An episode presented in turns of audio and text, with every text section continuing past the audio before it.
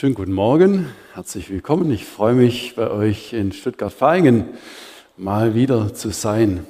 Also mindestens am 13. Juni muss es das letzte Mal gewesen sein. Vielleicht war es auch noch mal zwischendrin. Und auch da hatte ich denselben Text wie heute, jedenfalls ähm, ein Teil davon. Philipperbrief sind in der fortlaufenden Betrachtung und äh, letzten Sonntag war in äh, Gschwend äh, der Abschnitt in Kapitel 2 am Anfang dran oder mittendrin. Und bevor wir unseren heutigen Abschnitt miteinander lesen, könnten wir ja gut ähm, uns auch bewusst machen, um was es nochmal im Philipperbrief ging. Also Letztes Mal war der Abschnitt dran, Kapitel 1, 27 bis zum Schluss, so war es korrekterweise. Und heute wäre dann dran Kapitel 2, 1 bis 11. Der David ist das letzte Mal nicht bis äh, Vers 5 durchgekommen und hat mich dann gebeten, dass ich doch ab Vers 1 den Text nehmen soll. Philipperbrief. Wir machen uns ein bisschen bewusst, um was es da ging, wer schreibt wem und warum. Der Apostel Paulus schreibt an die Gemeinde in Philippi und er selbst war zu dem Zeitpunkt in Untersuchungshaft in Rom. Er wusste nicht, wie die Sache ausgehen würde. Und ja, es war theoretisch die Möglichkeit vorhanden, dass er den Märtyrertod schon erleiden müsste, aber er stand doch unter einem gewissen Eindruck, dass er wieder freikommen würde. Das war auch seine Sehnsucht. Er hatte ein sehr gutes Verhältnis zu den Geschwistern in Philippi. Die haben ihn auch materiell und im Gebet unterstützt in seiner Arbeit als Apostel, wo er unterwegs war und sie haben mitbekommen, wie es ihm so geht. Dann haben sie einfach für ihn gebetet. Eine herzliche Liebe und Verbundenheit kann man aus diesem Brief erkennen. In seiner Abwesenheit gab es aber dann doch Leute, wohl auch in Philippi, die gesagt haben, gut, dass der mal von der Bildfläche weg ist. Jetzt können wir mal zeigen, was wir können. Wir können nämlich auch predigen. Wir sind doch auch jemand. Und äh, sie haben auch von Jesus Christus gepredigt. Das war aber das einzig Gute dabei. Darüber hat sich Paulus gefreut. Aber er musste sagen und diagnostizieren, eigentlich, diese Leute wollen mir wehtun. Sie wollen mir schaden. Sie wollen mir Schmerz zufügen. Aber er sagt, was soll's? Wenn nur Jesus gepredigt wird, kann ich mich immer noch dran freuen. Dann kann ich immer noch etwas Gutes drin erkennen. Das war ein Aspekt, wo ich einfach im Blick auf den Apostel Paulus berührt war und beeindruckt mich gefragt habe, Tobias, wie wäre es eigentlich mit dir selbst, wenn es dir so gehen würde? Na, wenn einem von Glaubensgeschwistern vielleicht zugesetzt wird oder äh, negative Unterstützung, äh, Stellungen gemacht werden, schlechte Motive unterstellt, schlecht über einen geredet wird. Das kann schon auch wehtun und den Wind aus den Segeln nehmen, aber bei Paulus staune ich immer wieder, er war von Jesus Christus ergriffen und das spürt man auch aus diesem Brief an die Geschwister in Philippi heraus. Er hat sich nicht um sein, seine Not und seine Situation gekreist und wie kann man mir nur sowas zufügen und wie geht es nur weiter, sondern er hat sich gefragt, wie geht es den Christen in Philippi, in Kolossä, in Ephesus und überall, wo er das Evangelium verkündigt hatte, Menschen zum Glauben gekommen waren. Das beeindruckt mich. Ja, und ähm, ab Vers 24, der Abschnitt, der letzten Sonntag in Gschwend dran war, da spricht er nun die Gemeinde ganz konkret an und ermutigt sie, dass sie auf Kurs bleiben sollen. Ich habe aus dem, was David gesagt hat, mitgenommen, steht zusammen. Der Auftrag der Gemeinde ist, das Evangelium zu verkündigen. Und da muss man zusammenstehen, um diese wichtige Botschaft weiterzugeben. Da kann man sich nicht mit Grabenkämpfen beschäftigen oder mit Nebensächlichkeiten. Ganz zentral geht es in der Gemeinde um Jesus Christus. Er kam in diese Welt, um zu suchen und zu retten, was verloren ist. Und er sagt, wie mich der Vater gesandt hat, so sende ich euch. Das ist der Auftrag der Gemeinde. Und dieser Auftrag, der kann eigentlich nur von der Liebe Christi motiviert geschehen, dass unsere Herzen, der Auftrag gilt bis heute für uns als Gemeinde und als Christen, dass unsere Herzen von der Liebe des Christus durch den Heiligen Geist in uns wohnend bewegt, ist, bewegt sind und motiviert sind, dass wir die Hauptsache von den Nebensachen auch unterscheiden können. Und äh, aus Feingen habe ich diesen Spruch von äh, Felix Herter gelernt, einem, der äh, in vergangenen Zeiten mal Gemeindeleiter der Gesamtgemeinde GFC war. Der hat immer so schön sagen können, der Hauptsache ist, dass die Hauptsache Hauptsache bleibt und es ist Jesus. Jawohl. Und wenn das die Hauptsache bleibt hier in der Gemeinde und unsere Herzen für ihn brennen, dann steht's gut, wenn die Liebe Christi Raum hat in uns. Und davon zeugt nun dieser Text, den wir lesen wollen, ab Kapitel 2, Vers 1. Er schreibt diesen Geschwistern in Philippi und das gilt auch uns. Ist nun bei euch Ermahnung in Christus, ist Trost der Liebe, ist Gemeinschaft des Geistes, ist herzliche Liebe und Barmherzigkeit. So macht meine Freude dadurch vollkommen, dass ihr eines Sinnes seid, gleiche Liebe habt, einträchtig, einmütig und einträchtig seid.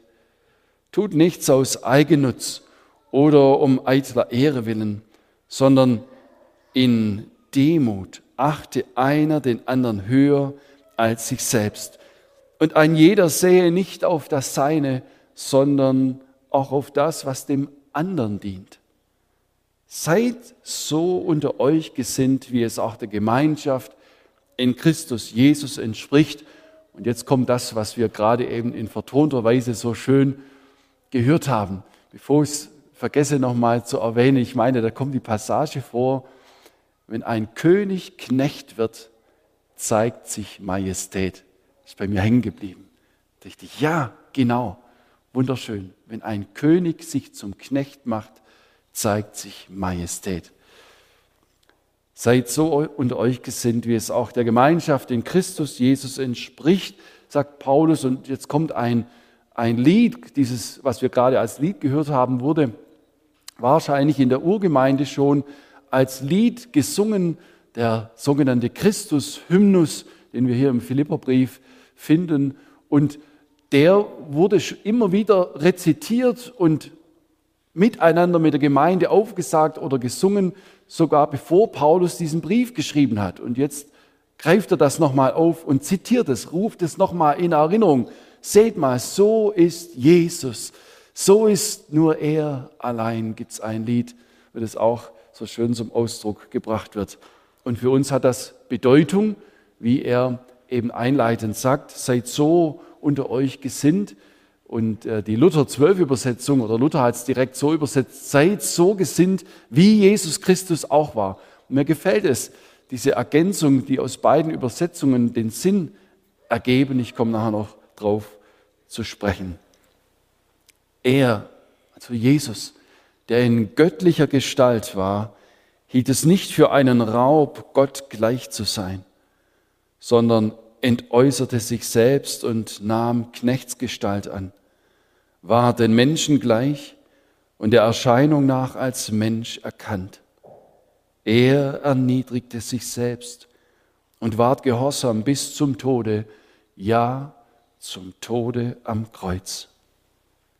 Darum hat ihn auch Gott erhöht und hat ihm den Namen gegeben, der über alle Namen ist dass in dem Namen Jesu sich beugen sollen aller derer Knie, die im Himmel und auf Erden und unter der Erde sind.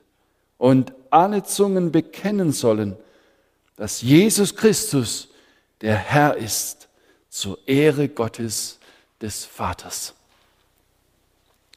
Da wird also in diesem kurzen Abschnitt der Werdegang von Jesus umrissen die wichtigsten Dinge, die uns zum Staunen bringen sollen. So ist Jesus.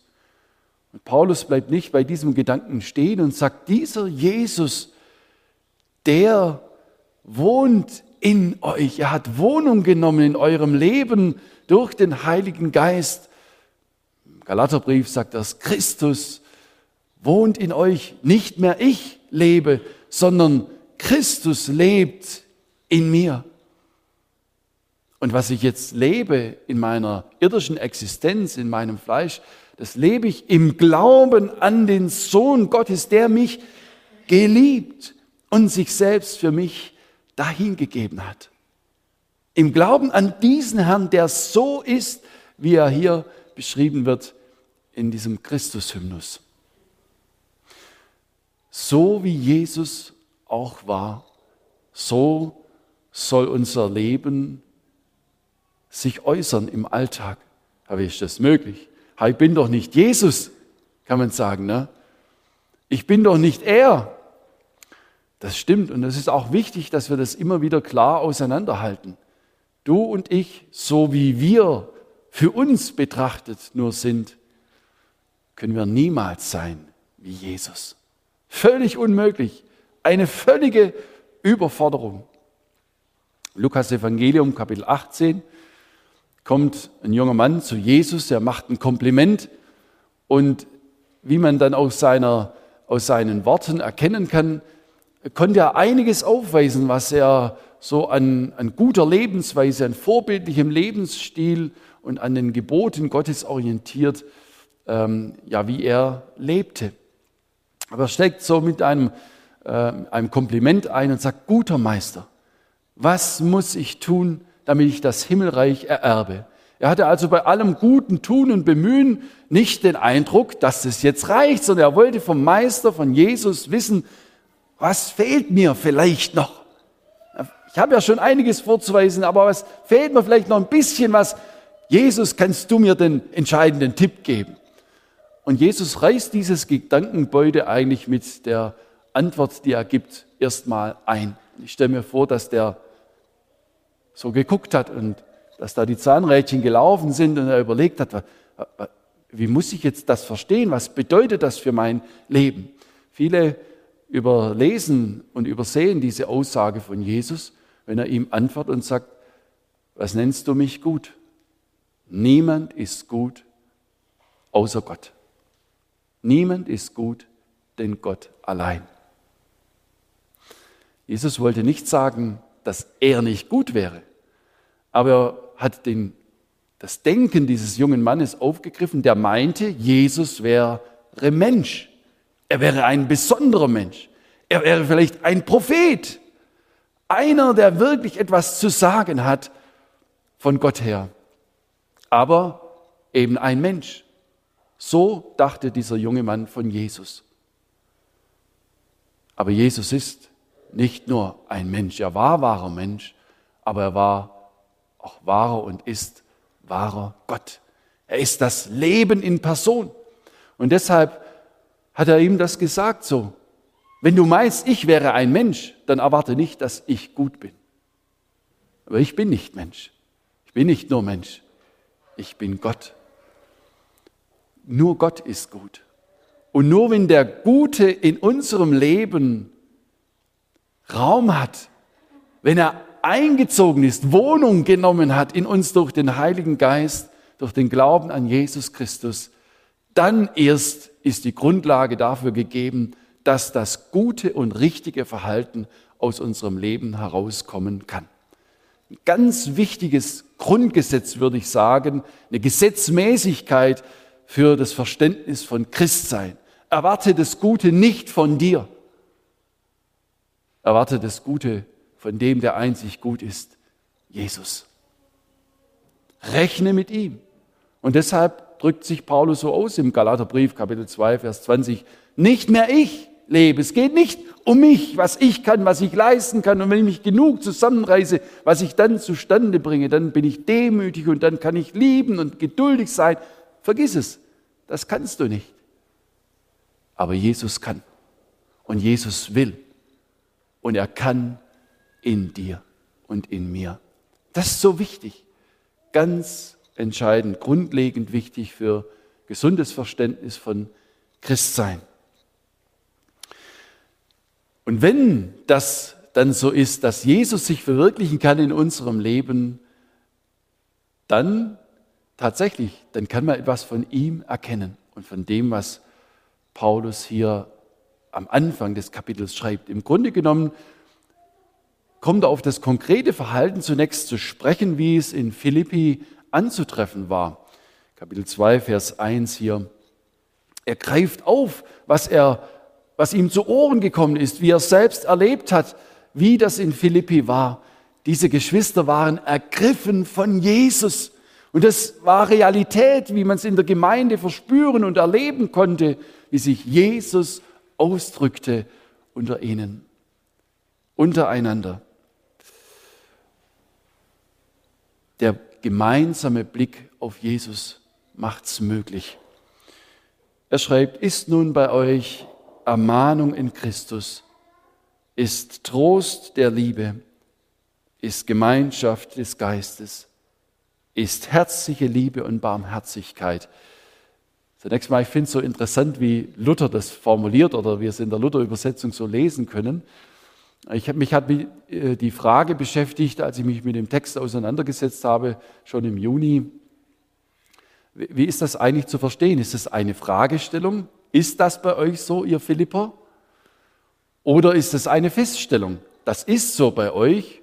Und ähm, was jetzt noch fehlt und was ich mir wünschen würde, so geht es ja dann weiter, ist es so zu verstehen. Tatsächlich, das Zweite ist gemeint von Paulus, aber mir gefällt trotzdem dieser Klang, der auch diese Frage anklingen lässt, ist es so?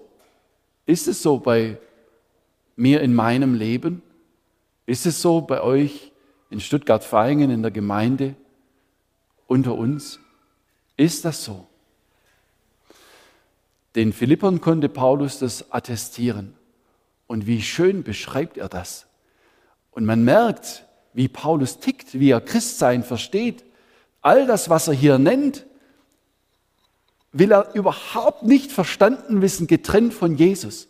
Für ihn ist es glasklar, so wie wir heute sagen würden, wie ein Auto nur mit Benzin oder neuerdings mit Batterie ähm, fährt. Äh, so kann ein Christ nur durch Christus in sich, durch den Heiligen Geist, so leben, wie es dem Maßstab der Bibel, beispielsweise dann auch der Bergpredigt, wie Jesus sie äh, da entsprechende Maßstäbe in ganz hoher ähm, Form entfaltet, gelebt werden. Anders nicht. Für Paulus ist das ganz klar. Wir hören das ähm, hier. Aber was ich vorher noch den Gedanken zu Ende führen wollte, das, was jetzt am Anfang kommt, läuft auf diesen Christus-Hymnus ab Vers 5 oder ab Vers 6 zu. Er sagt, das, was ich jetzt gerade gesagt habe, das sehen wir doch in Jesus. Er, der in göttlicher Gestalt war und so weiter. Aber fangen wir mal vorne an. Vers 1. Ist nun bei euch Ermahnung in Christus. Was bedeutet das? Ermahnung in Christus. Ermahnen bedeutet ja so viel wie ermutigen. Da ist das auch das Zurechtbringende ähm, mit drinnen. Ist am wenigsten der da, ja, Druck machen. Ich musste jetzt mal was sagen. Es muss halt sein. Und jetzt treibe ich das mal rein. Ne? Also es muss anders werden in deinem Leben nur damit es klar ist. Ja. Also ich habe das jetzt schon so lange beobachtet, jetzt ist echt mal Sense damit. Änder das. Ich weiß nicht, ob man so auch mal in gesetzten Falles mit jemandem reden ähm, müsste. Aber ein moralischer Appell, ein, einfach ein Appell, ein anderes Verhalten ist zu kurz gegriffen für Paulus. Er sagt, ist bei euch Ermahnung in Christus. Also Ermahnung vom Wortlaut her ist es immer das Aufbauende, das Ermutigende, Zurechthelfende und ähm, es ist der, der dienende Ansatz dabei. Ich komme nicht von oben her, die habt ihr jetzt mal was zu sagen, hör mal gut zu, sondern es ist mein Herzensanliegen, ich komme von unten. Ich möchte einer Person helfen.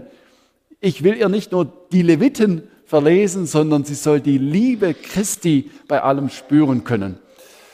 Ein Beispiel, ich weiß nicht, ob ich das ähm, im Juni erwähnt habe, immer wieder komme ich da mal drauf in den Predigten. Ich habe die Lebensgeschichte von Heinrich Kemmner mal gehört, da gab es eine Kassette, ich finde sie nicht mehr irgendwo verliehen und unauffindbar im Internet schon gesucht, falls jemand ähm, mir die zur Verfügung stellen könnte, wäre ich, würde mich sehr freuen. Also die Lebensgeschichte von Heinrich Kemmner, Titel steht drauf, vorne auf der Kassette, äh, Gottes deutsche Eiche. Also das war ein stämmiger Typ und so weiter. Und jedenfalls, er war sehr intellektuell, sehr intelligent und hat dann nach seiner Bekehrung durch das gelebte Zeugnis eines Freundes, den er lange ausgelacht hatte, er hatte es äh, einige Zeit mit Nietzsche gehalten, die Erlösten müssten erlöster aussehen, damit ich an ihren Erlöser glauben könnte und hat so äh, die, das Christsein aufs Korn genommen. Aber ein Freund von ihm, der hat sein Christsein wirklich für ihn überzeugend gelebt und der wurde todkrank, starb und er hat erlebt, wie sein Freund starb. Hat ihn gefragt, ich weiß nicht mehr, wie er hieß, Friedrich, vielleicht Friedrich, wie ist das jetzt mit deinem Glauben? Jetzt, wo du kurz vorm Sterben stehst. Und der hat ihm gesagt, Heinrich, ich weiß, wohin ich gehe. Ich habe keine Angst, ich freue mich auf die Begegnung mit Jesus. Da ist dieser starke Heinrich zusammengebrochen. Heinrich Kemner hat sich bekehrt, hat sein Leben von ganzem Herzen Jesus Christus anvertraut und hat dann Theologie studiert, mit Bravour das Studium abgeschlossen und hatte dann seine Antrittspredigt. Und der Bruder von Pfarrer Wilhelm Busch, dem ähm, Jugendpastor in Essen im letzten Jahrhundert, ähm, der, der, der Bruder von Wilhelm Busch, Johannes Busch, war ein persönlicher Freund von Heinrich Kemner und war bei der Antrittspredigt von Heinrich dabei. Brillant, ohne Notizen hat er seine Predigt da auswendig und äh, wirklich in äh, hervorragender Weise vorgetragen. Vielleicht gab es sogar noch Beifall, wie auch immer in der Kirche. Und anschließend kam Johannes Busch auf Heinrich Kemmner zu und hat gesagt, Heinrich, glaubst du, dass ich dich lieb habe? Glaubst du, dass ich dich lieb habe? Und dann sagt Heinrich Kemmner, ha, von dir glaube ich's. Dir glaube ich's. Dann hat Johannes Busch gesagt, weißt du, die Predigt war nix. Puff. Und Heinrich Kenner hat, hat gesagt, äh, ja, also dann war noch der, der, Zusatz eben, hast du gebetet, bevor du auf die Kanzel bist? Ah nee, in der Sakristei, da war gerade Kirchendiener und es war irgendwie ungeschickt und so. Und da hat Heinrich Kemmer gesagt, Johannes Busch wurde mir für mein ganzes Leben lang Korrektur. Ähm, aber mir geht es jetzt gerade um diesen Aspekt. Wie kann das sein, dass jemand einem sowas sagen kann? Na, ich habe das selten erlebt, nach einer Predigt, aber hin und wieder schon auch. Ne? Dass ich gesagt also was du heute predigt hast, das könnt ihr ja total vergessen. Ähm, aber wenn, wenn dieses Empfinden da ist, der andere hat mich gern, wenn das da ist, dann kann man Ermahnung, auch wenn sie mal einen kritischen Punkt anspricht im Leben, dann kann man sie annehmen. Dann kommt sie auch an. Ansonsten nicht. Paulus konnte das den Philippern attestieren. Bei euch ist Ermahnung in Christus. Da sagt man nicht, der muss jetzt mal was sagen, sondern es schwingt immer dieses Bewusstsein mit, ich kann nicht. Ich kann so viel Porzellan zerschlagen. Und Herr Jesus, wie kann ich mit ihm reden? Wie kann ich ihn gewinnend erreichen mit meinen Worten? Wie kann ich ihm klar machen, um was es mir geht und dass ich nicht von oben herabkomme, sondern dass ich ihn lieb habe, dass ich es gut meine mit ihm? Felix Herter ist mir heute Morgen oder gestern Abend noch eingefallen. Ich als Jungbekehrter 1990 kam ich zum Glauben und ich wollte es ja ganz recht machen, wollte ganz vorbildlich leben als Christ und war so verkrampft, wie es ähm, mir gar nicht bewusst war damals. Und ich war ganz verzweifelt, wenn ich eben wieder in eine Lieblingssünde gefallen war. Und ich kann mich erinnern, ich weiß nicht mehr, ob es in diesem Wortlaut war, aber äh, sein Herzschlag und sein Verhalten, sein Zugehen auf andere war so, wie ich es jetzt gerade beschreibe. Ich meine, es hätte sich vielleicht auch so zugetragen. Ähm, nach dem Gottesdienst, den er bei uns gehalten hatte, hat er gesagt, na, mein Lieber, du bist doch ein Lieber, oder? So, gell, das könnte sein. Ich sehe gerade so, die Irmgard, die nickt so, das war so seine Art, wie er Leute angesprochen hat. Du bist doch ein Lieber. Und ich, kam ich mir so vor, als wäre ich so ein Lieber gewesen. So, habe ich wieder versagt gehabt und so weiter. Und dann hat er gesagt, ha, weißt, du bist doch ein Geliebter vom Herr Jesus, oder? Und könnt ihr euch vorstellen, was es in mir ausgelöst hat, so als jungem, jungbekehrtem, ja, das hört sich doch wieder ganz anders an. Du bist doch ein Geliebter. Und wenn du das verinnerlichst, das habe ich an mir so im Rückblick studieren können, du bist doch ein Geliebter. Ja, ist das wahr? Jesus liebt mich, obwohl er mich kennt. Er liebt mich trotzdem.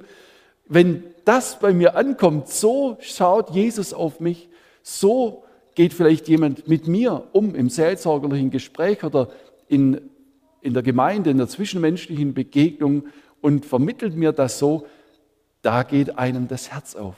Wenn jetzt der Felix Herter noch gesagt hätte, weißt mein Lieber, mir ist zu Ohren kommen das und sollten wir da mal drüber reden, da wäre ich offen gewesen, ja, weil ich diese Ermahnung in Christus erlebt hätte. Ermahnung in Christus heißt, da redet jemand mit dem anderen, ermutigt ihn, und zwar nicht aus, das mache ich geschwind, kein Problem, ich weiß, wie das geht, sondern aus, der, aus der inneren Abhängigkeit von Jesus. Und das ganze Verhalten ist geprägt von der Liebe Christi. Wie wohltuend ist das? Ist nun bei euch Ermahnung in Christus, ist Trost der Liebe. Ist das so? Es war so bei den Philippern. Wird das so erlebt in der Gemeinde hier? Trost der Liebe. Wenn jemand in Not ist, Schwierigkeiten hat, irgendwie nicht weiter weiß, am Boden ist, ein schweres Erlebnis gemacht hat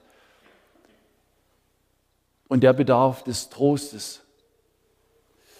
Ich muss immer an eine Aussage eines Bibellehrers denken, als wir das Buch Hiob durchgenommen haben, hat er uns mitgegeben auf den Weg, so nach dem Motto, ihr könnt vieles vergessen, was wir jetzt durchgenommen haben, aber merkt euch das eine. Die Freunde Hiobs, die ersten sieben Tage, als sie in, in seinem großen Schmerz bei ihm waren, haben sie mit ihm geweint. Da haben sie nichts falsch gemacht.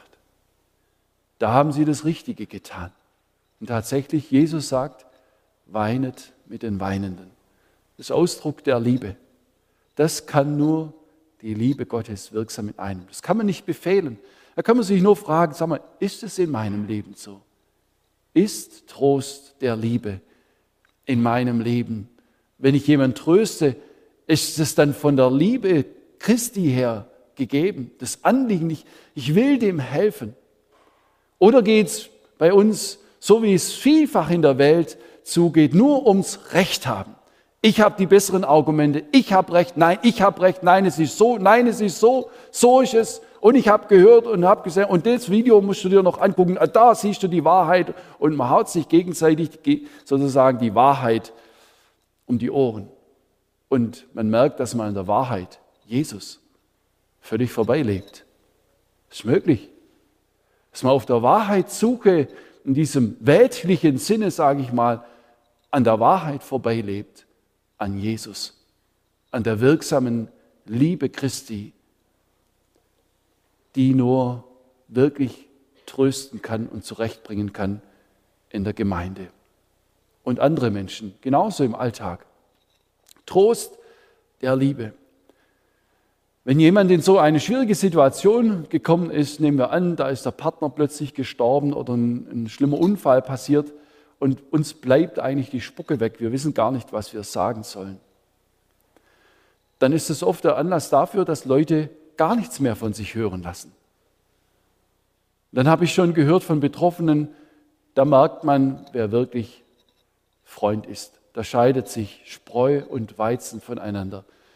Ich äh, lege dann immer noch ein gutes Wort ein für diejenigen, die sich in Schweigen gehüllt haben und nichts mehr von sich hören lassen. Ich sage dann immer, weißt du, ich glaube nicht, dass es immer nur Lieblosigkeit oder Gleichgültigkeit ist. Es ist einfach das, Gefühl der Unfähigkeit, dieser schweren Situation mit Worten gerecht zu werden. Und dann verstummen viele. Aber ich möchte dennoch ermutigen, wenn es dich auch mal so betrifft, wenn du denkst, was soll ich dazu sagen? Da ist doch jedes Wort, was man versucht als Trost auszusprechen, noch eine zusätzliche Verletzung. Meine ganze Hilflosigkeit und Sprachlosigkeit kommt da zum Ausdruck. Aber eines kannst du machen diese Person besuchen, bei ihr sein, mit ihr weinen. Und ich kann es aus eigener Erfahrung sagen, das kann nur die Liebe. Von Fritz Geiser, dem ehemaligen Gemeindeleiter habe ich das mal gehört in einer Predigt, als er erzählt hat aus Papua-Neuguinea, ihr Missionsfeld dort war. Und da entspricht es der Kultur des Landes, dass wenn ein Trauerfall da ist, dass man lautstark und also sehr emotional die Trauer bekunden. Äh, das ist ein Zeichen von Mitgefühl, ja. Und Fritz Geiser hat gesagt, manchmal hat er beobachtet, dass wenn Leute, wenn das denen quasi gerade recht war, dass der jetzt gestorben war, nicht mehr da war, wie das denen schwer gefallen ist. Die haben keine Träne herausgebracht. Wie peinlich. Und das beobachten natürlich andere auch. Also wenn das Herz nicht dabei ist, dann, dann kann man nicht mit den Weinenden weinen. Ich habe mal eine Situation erlebt, vor einigen Jahren schon ist es gewesen, 2009 hatte ich ähm, eine, eine Hochzeit, eine, eine Trauung zu halten und Kurz davor war mein Onkel plötzlich verstorben, der mit mir zusammen Ältester war in der Gemeinde in Albershausen. Ich kenne das, ähm, wenn ich mich so erinnere, noch gut nachfühlen, wie das war. Ich war noch ganz betroffen, noch benommen. Die Beerdigung war gerade rum. Ich war auch so angespannt. Ich konnte erst weinen, als man dann beim Kaffee saß. Da fiel irgendwie die Anspannung ab. Aber ich glaube, eine, eine halbe Woche später oder so hatte ich diese Trauung. Oder war es eine Woche später? Ich kann es nicht mal genau sagen. Und, ich dachte, wie soll ich das machen? Wie soll ich, ich, das ist eine Überforderung. Ich bin noch selber nicht geerdet und jetzt soll ich dem Brautpaar eine gute Botschaft, eine ermutigende, auch eine, das ist ein froher, ein freudiger Tag. Ich habe mich erinnert an das, was Jesus sagt. Freut euch mit den Fröhlichen, weinet mit den Weinenden. Und ich habe festgestellt, die Liebe vermag es. Die Liebe vermag es. Dass ich mit den Weinenden geweint habe und mich mit dem Brautpaar, mit dem ich mich gefreut habe, dass sie sich gefunden hatten und jetzt den gemeinsamen Lebensweg beschreiten sollten, konnte ich mich freuen. Ja, Trost der Liebe ist Gemeinschaft des Geistes. Da können wir jetzt noch so viel dazu sagen. Es ist ein, ein harmonisches Gemeindeleben, was der Apostel Paulus hier eigentlich beschreibt.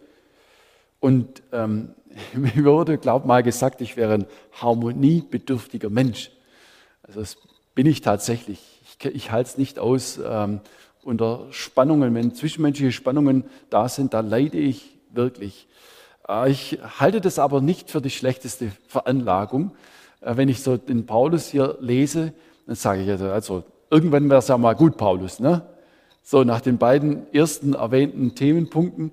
Aber nein, der macht noch weiter, ist Gemeinschaft des Geistes, ist herzliche Liebe und Barmherzigkeit unter euch.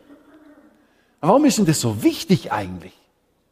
Ist das nicht ein bisschen zu viel des Guten? Ah, die Lebensrealität in der Welt sieht doch anders aus, oder? Aber als ich so drüber nachdachte, muss ich denken, aber so ist Jesus. So ist er. Und wenn eine Gemeinde das Anliegen hat, Jesus Menschen, die ihn nicht kennen, nahezubringen, dann muss das erkennbar sein, erlebbar sein, wenn man hier reinkommt. Dann kann es nicht sein, dass über dies oder jenes diskutiert wird bis endlos. Ich kann mich an eine Situation erinnern, fällt mir gerade ein. Ich war Jugendlicher. Wir hatten so eine kleine Bläsergruppe bei uns in Albershausen konstruiert. Auf, auf nicht besonders hohem Niveau haben wir da musiziert, aber immerhin. Und da waren zwei, die waren in leitender Position. Ich könnte den Namen jetzt nennen, manche kennen die auch noch. Das ist schon viele, viele Jahre her. Ne? Ich war vielleicht 16, 14, 15, 16 Jahre alt. Heute bin ich 52, könnte da zurückrechnen, einige Zeit her.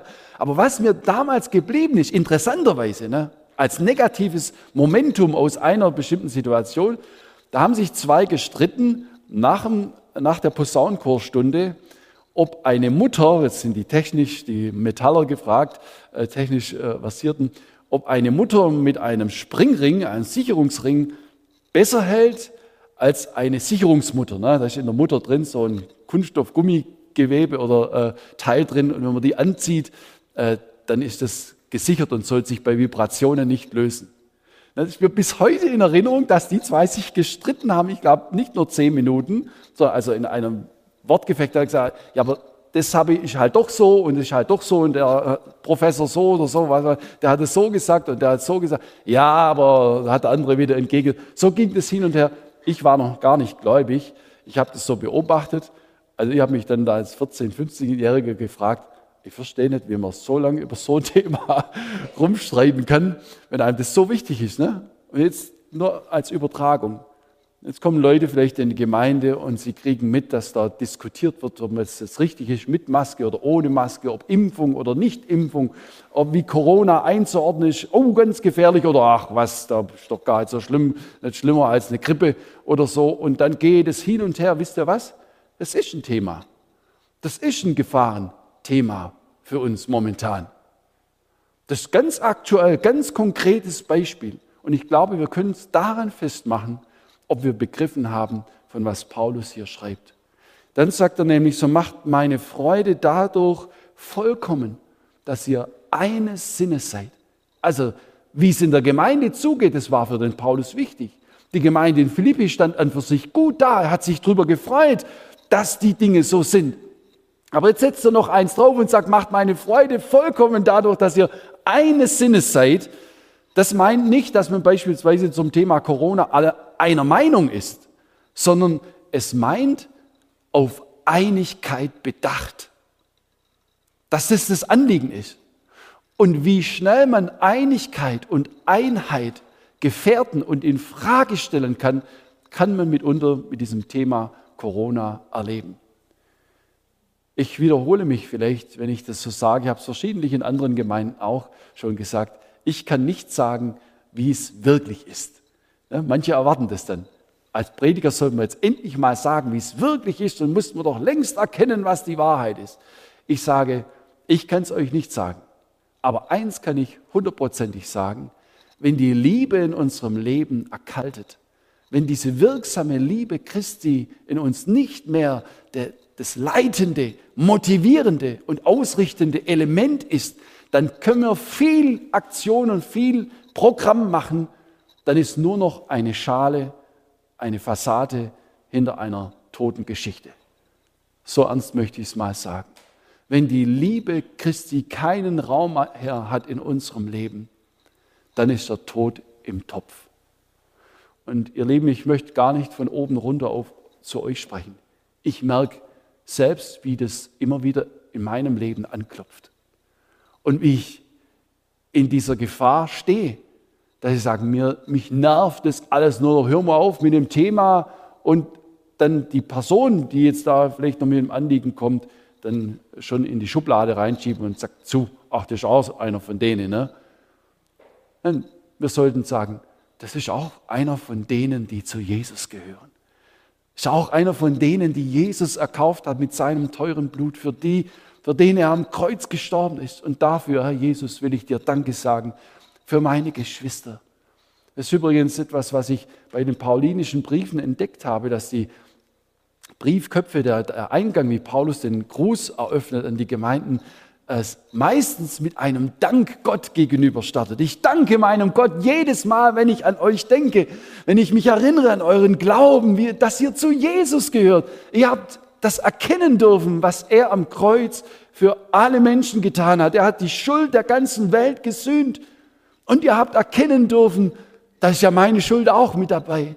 Und ihr seid zu ihm gekommen, ihr habt seinen Namen angerufen, ihr habt Rettung erfahren, ihr seid herausgerettet worden aus dem Machtbereich der Finsternis, hineingerettet in sein wunderbares Reich, in, das, in den Herrschaftsbereich von Jesus Christus. Das ist ja ein Wunder, das ist ja ein neues Leben, das da entstanden ist, das Gott geschenkt hat. Ihr seid von Gott geboren. Er hat euch zu seinen Kindern gemacht. Das ist doch der Hammer, wird man heute sagen. Wow, da kann ich mich dran freuen. Jeder von euch der sagen kann, jawohl, ich habe mein Leben Jesus anvertraut. Ich kann sogar das Datum noch sagen. Ist ein Wunder Gottes. Sagst du noch Danke für dieses Wunder? Denkt immer dran, wie es im Jakobusbrief heißt, seufzt nicht wieder einander, Brüder. Und was da für, für ein erhobener Zeigefinger, möchte ich sagen, von Paulus auch erkennbar ist dass wir nicht übereinander seufzen sollen, nicht das Negative reden, sondern das Wohlwollen, das Gewinnen wollende. Und ich möchte es nochmal zusammenfassen. All das, was Paulus hier nennt an konkreten Verhaltensmaßnahmen untereinander,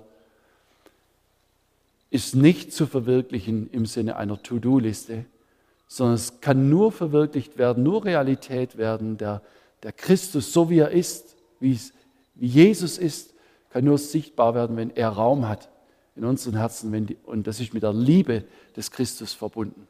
Paulus schreibt dem Timotheus im ersten Timotheusbrief, Kapitel 1, Vers 5, etwas, was ich auch in diesem Zusammenhang bei solchen Themen gerne erinnere. Er hat ja den Timotheus in Ephesus gelassen und er sollte dort nach dem Rechten schauen, auf die Gemeinde als Hirte achten, auch Verantwortliche einsetzen und so weiter. Und dann sagt er, achte auch auf das, was gelehrt wird. Und das sagt er in Kapitel 1, Vers 5, Timotheus, die Hauptsumme aller Unterweisung aber, all dessen, was in der Gemeinde als Unterweisung, als Belehrung weitergegeben wird, muss einen gemeinsamen Nenner haben, muss auf einen Zielgedanken zulaufen, muss eines zur Grundlage haben.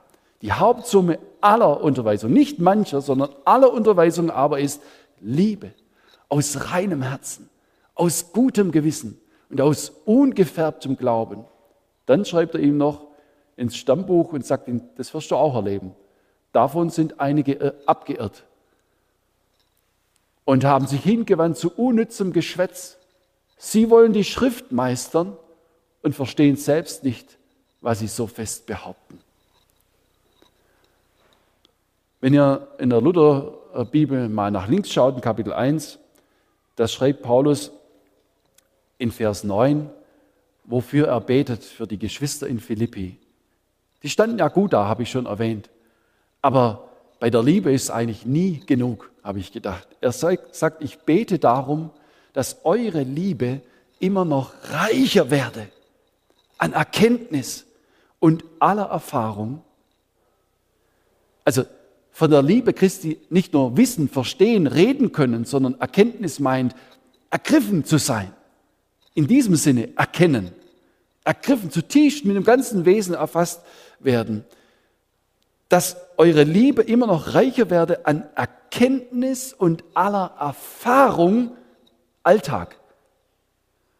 Ja, was für eine Erfahrung? Sodass ihr prüfen könnt, was das Beste sei. Wenn wir uns im Alltag und in der Gemeinde, in unserem persönlichen Leben fragen, was ist jetzt in der Situation das Richtige, was ist da dran, dann ist mir zum, zum Lehrsatz geworden, dass ich sage, also nicht mit Doppel-E, sondern mit EH geschrieben, als Belehrung, etwas, was ich mir merken möchte. Wenn die Liebe keinen Raum hat in meinem Leben, dann verliere ich die Orientierung. Dann verliere ich die Orientierung. Du kannst dein Christsein nicht aufrechterhalten im Sinne von, ich weiß schon, wie das geht. Sonntagmorgens gehe ich in Versammlung und dann lese ich auch noch meine Bibel. Manchmal schlafe ich auch dabei ein morgens, aber ich lese immerhin und dann versuche ich auch noch zu beten und dann gehe ich in die Bibelstunde, dann gebe ich den Zehnten und was man so alles nennen könnte für den Mann. Und dann versuche ich auch höflich zu sein, wenn man mit den Menschen spricht.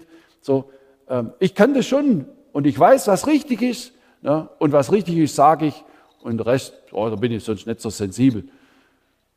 Nee, wenn die Liebe in deinem Leben keinen Raum hat, hast du die Orientierung verloren. Hast du keine Orientierung sodass ihr prüfen könnt, was das Beste sei, damit ihr lauter und unanstößig seid für den Tag Christi. Auf diesen Gedanken läuft Paulus dann auch zu, nach dem Zitieren des Christus-Hymnus. Also er sagt, jawohl, darauf geht's doch zu. Also, meine Lieben, wer alle Zeit gehorsam gewesen seid, nicht allein in meiner Gegenwart, sondern jetzt noch viel mehr in meiner Abwesenheit, schaffe, dass ihr selig werdet, als die Vollendung der Errettung, dass man wirklich das Ziel erreicht, ist damit gemeint, mit Furcht und Zittern. Und mit Furcht und Zittern wird der nächstes Mal in der Predigt sicher noch, noch darauf eingegangen werden, ist nicht gemeint ängstliches, oh, hoffentlich schaffe ich's, sondern das persönliche Zurücknehmen und die die tiefe Überzeugung und Gewissheit, das Richtige kann nur von Jesus kommen.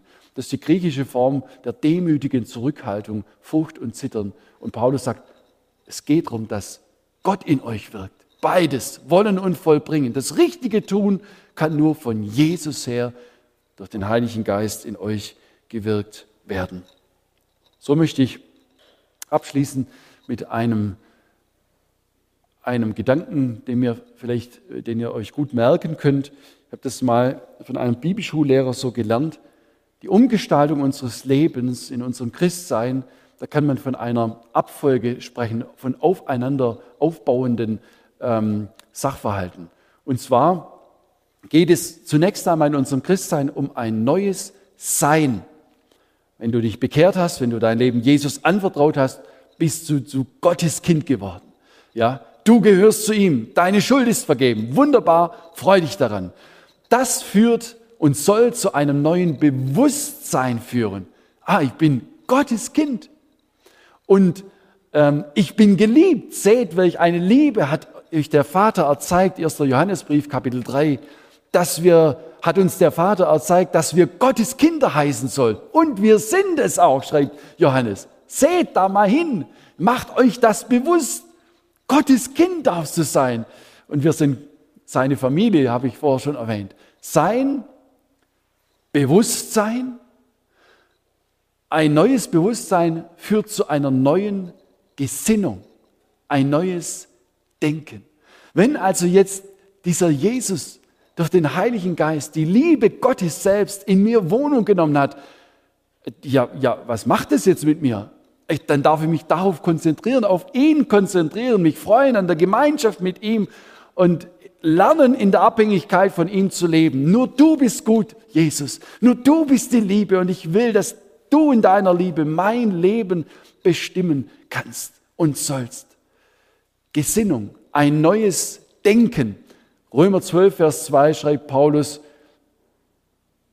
stellt euch nicht dieser Welt gleich, ihr Christen, die ihr Jesus schon angenommen habt, oder euch bewusst seid, ihr seid gerecht durch den Glauben und ihr seid jetzt in einer neuen Identität. Aber jetzt schreibt er denen, stellt euch nicht dieser Welt gleich, sondern verändert euch, konkreter Veränderungsprozess, durch Erneuerung eures Sinnes. Und da geht es um den Sinn Christi, um das tatsächlich reale Wirksamsein von Jesus in unserem Leben, dass bevor du mit deinem Nächsten am Arbeitsplatz oder mit dem Bruder oder Schwester oder wem auch immer redest oder irgendetwas tust, du immer in dem Bewusstsein bist, Jesus, ich bin mit dir unterwegs. Du wohnst in mir. Du schaust nicht mit deinen Augen nur Menschen an, sondern du schaust mit Jesus zusammen Menschen an. Du denkst nicht nur mit deinen Gedanken, sondern du erlaubst es, Jesus mit deinen Gedanken zu denken.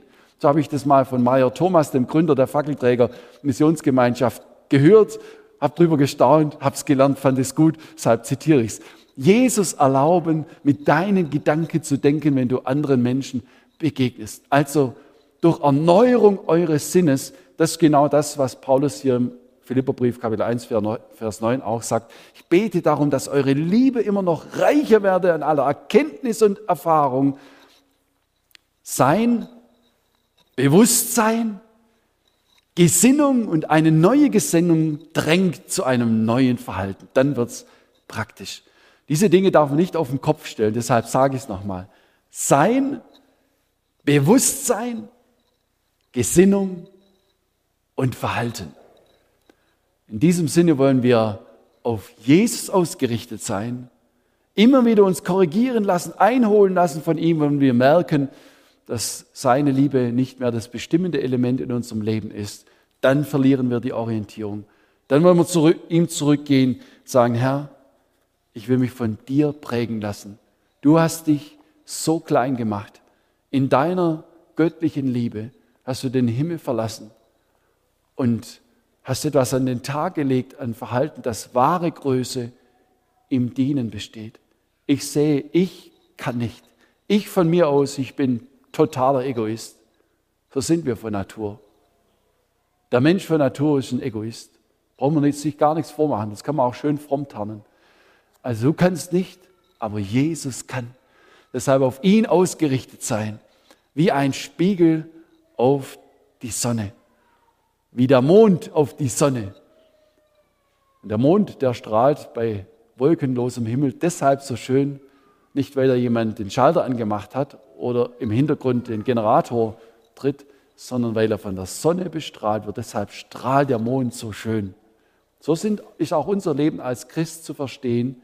Nicht wir müssen leuchten, wenn Jesus sagt, ihr seid das Licht der Welt, jetzt leuchtet mal schön. Nein, nein, er sagt es auf der Grundlage, ich bin das Licht der Welt. Deshalb könnt ihr Licht sein in dieser Welt, aber ohne ihn niemals.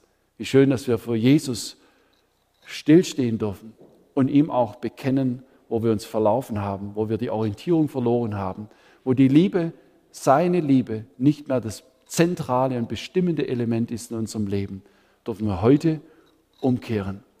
Ich sage es im Bild der zehn Jungfrauen. Ich bete darum, dass unsere Lampen nicht verlöschen. Dann, wenn es dunkler wird und kälter wird in der Welt und das Unrecht überhand nimmt, wenn es viele Spannungen vielleicht gibt im Alltag und Unrecht, das wir erleben, das darf nicht geschehen. Und deshalb lasst uns dafür auch für uns selbst und auch für uns als Gemeinde gegenseitig beten, wo wir sehen, dass jemand auf den falschen Kurs gekommen ist. Lasst uns wieder zurückkommen zu Jesus, dass wir uns mit seinen Augen anschauen und uns in der Liebe ansprechen, ermahnen, aufbauen, zurechthelfen können. Wir wollen noch beten. Lieber Herr Jesus Christus, wie bist du so einzigartig, so anders und die Liebe Gottes in Person? Wie hast du dich herabgeneigt in deiner Barmherzigkeit? Du bist auf diese Erde gekommen, auf dieses, ja, in diese kalte und sündige Welt, in der so viel Unrecht und Kaltherzigkeit ist, weil wir Menschen gar nicht anders können, wenn wir getrennt sind von dir. Und du bist gekommen, um zu suchen und zu retten, was verloren ist, um das Licht zu bringen. Deine Liebe, nicht irgendeine, nicht eine Liebe der Esoterik, sondern die göttliche Liebe, dich selbst.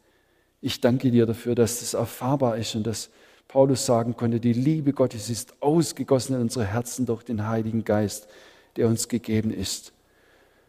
Und jetzt weißt du, wie es uns ganz persönlich geht, in diesen Tagen, in unserem eigenen Leben, Umfeld, was auch immer das sein mag, wie es um diese wirksame Liebe von dir in uns bestellt ist.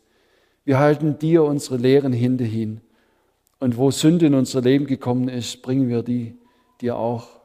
Und ich will mich da auch drunter stellen, Herr, unter alles lieblose Verhalten und alle Sünde in unserem Volk und wo viele Menschen unterwegs sind, die sagen, wir kriegen das schon hin und leben an dir vorbei. Lass du uns als deine Gemeinde, als deine Kinder Kanal deiner Liebe sein. Dass Menschen, die uns begegnen, die in die Gemeinde kommen, dich entdecken können, von deiner Liebe, von deiner Gegenwart berührt. Bitte wirke du, dass wir auf Kurs bleiben und dass wir auf dich schauen, so wie du bist und so wie du dich gezeigt hast, wie wir es heute hier in diesem Hymnus gelesen haben. Und wie wir singen können. Ich danke dir, dass du uns nachgehst, uns nicht laufen lässt, sondern als der gute Hirte auch das Verirrte sucht. Und so halte deine Hand über uns ganz persönlich und über uns als Gemeinden und deine Gemeinde. Ich danke dir, dass du gesagt hast, die Pforten der Hölle sollen meine Gemeinde nicht überwinden, weil du da bist weil es um deine Kraft geht. So lass uns auch aus deiner Kraft leben und auf dich schauen und immer wieder erkennen, dass es um dich geht. Danke dir. Amen.